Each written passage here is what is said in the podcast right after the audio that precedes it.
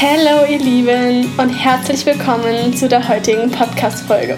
Ich freue mich sehr, dass ihr eingeschaltet habt. Mein Name ist Gloria Bühler und ich bin ganzheitlicher Life Coach.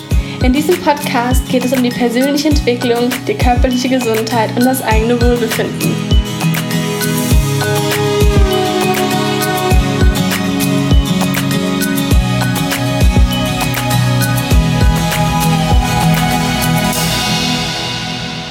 Das Thema der heutigen Podcast-Folge ist der Schlaf. Wir schlafen so ungefähr ein Drittel unseres Lebens, das heißt dann doch eine ganze Menge. Dementsprechend ist es gar nicht so verkehrt, hier immer mal wieder zu gucken, wie kann ich meinen Körper noch besser unterstützen beim Schlafen, weshalb war der Schlaf nochmal wichtig und ähm, ja, deswegen möchte ich heute einmal in dieser Podcast-Folge ganz schnell auf ein paar Dinge aufmerksam machen und euch ein paar Impulse und Tipps mitgeben. So, first of all, ich denke, wir wissen es alle, weshalb ist Schlaf wichtig, um wieder aufzutanken, um die Energie wieder aufzuladen, um zu regenerieren. Der Körper arbeitet im Schlaf und das ist unfassbar wichtig. Wenn wir dauerhaft zu wenig Schlaf bekommen, dann haben wir dauerhaft auch eine, geringere Leistung. Das heißt zum Beispiel, auch wenn du gerade in einer stressigen Phase bist und eigentlich viel machen musst und deswegen der Schlaf dann einen kürzeren ziehen muss sozusagen, na, dann guck mal, ob das tatsächlich wirklich so sinnvoll ist oder ob es nicht einfach sinnvoller wäre, genug zu schlafen und dann mehr Energie zu haben, um die Dinge in kürzerer Zeit zu schaffen. Kannst du mal einchecken. Dann Zyklus und Schlaf. Ich meine, of course, ja, ihr kennt mich, natürlich sage ich auch was zum Zyklus. Denn wir Frauen, gerade wenn wir eben nicht hormonell verhüten, also wenn wir jetzt nicht die Pille oder die Hormonspirale oder sowas näher zu uns nehmen, dann variiert unser Schlafbedarf je nach Zyklusphase. Ich zum Beispiel, ich schlafe meistens so acht Stunden. Ähm, damit ist mein Körper total happy. Während meine Periode hinging, so die ersten ein, zwei, drei Nächte, da schlafe ich erstmal Minimum zehn Stunden, eher elf oder zwölf Stunden. Wohingegen, so kurz vorm Eisprung, ich auch mal so eine knappe Woche habe, wo es echt gar kein Problem ist, wenn es dann mal nur fünf oder sechs Stunden sind. Also es gleicht sich letztendlich wieder aus, aber es variiert eben. Das ist das, was ich bei mir feststelle und auch bei einigen anderen. Ähm, es ist sowieso ja jeder unterschiedlich. Ja, deswegen test mal für dich selber aus, bei wie viel Schlaf fühlst du dich wann wohl und dokumentier auch, wenn du das machst, in welcher Zyklusphase du gerade bist, weil, wie gerade eben gesagt, das kann definitiv einen Einfluss haben.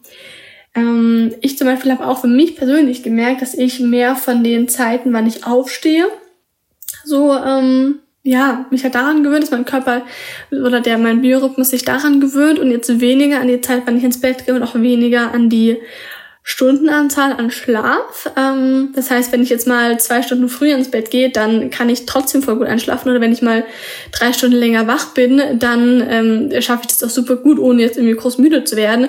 Wohingegen, wenn ich aber mal, mal morgens eine Viertelstunde früher aufstehen soll, oh du, dann bin ich direkt voll müde. Oder wenn ich mal eine halbe Stunde länger schlafen kann, dann bin ich schon die halbe Stunde wach, weil mein Biorhythmus sich einfach auf die morgendliche Zeit ausgerichtet hat. Das kann aber bei jedem anders sein. Also test einmal für dich selber aus, was da bei dir der Fall ist.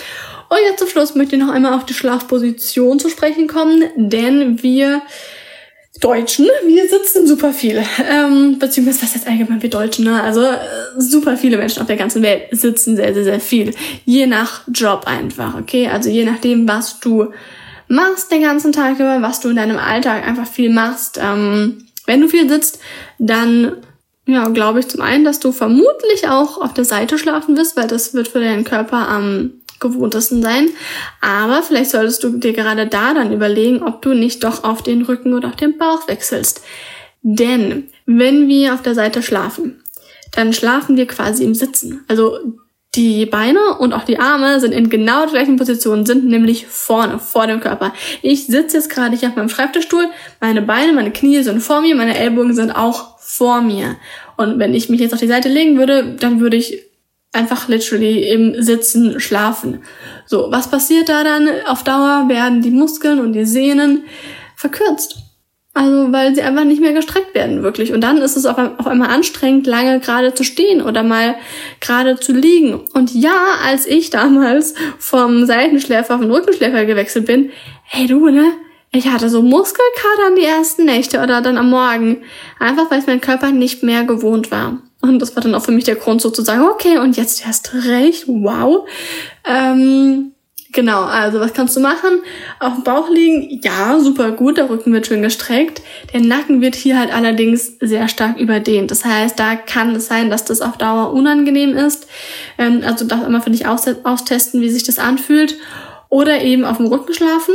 Ähm, sein, dass du das nicht von Anfang an so durchziehen kannst, konnte ich damals auch nicht. Ähm, ich habe dann einfach mal während dem Einschlafen lag ich auf dem Rücken und habe mich dann irgendwann in der Nacht auf die Seite gedreht.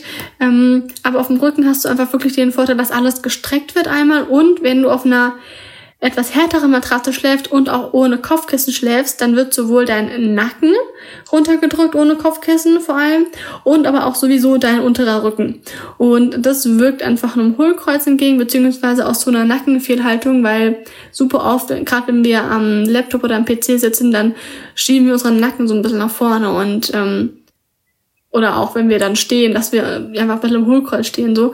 Und das können wir super toll regulieren, indem wir eben auf dem Rücken schlafen, weil die ganzen Stunden an Schlaf, die können das echt wieder ordentlich rausnehmen. Also das war zumindest die Erfahrung, die ich bei, bei mir gemacht habe.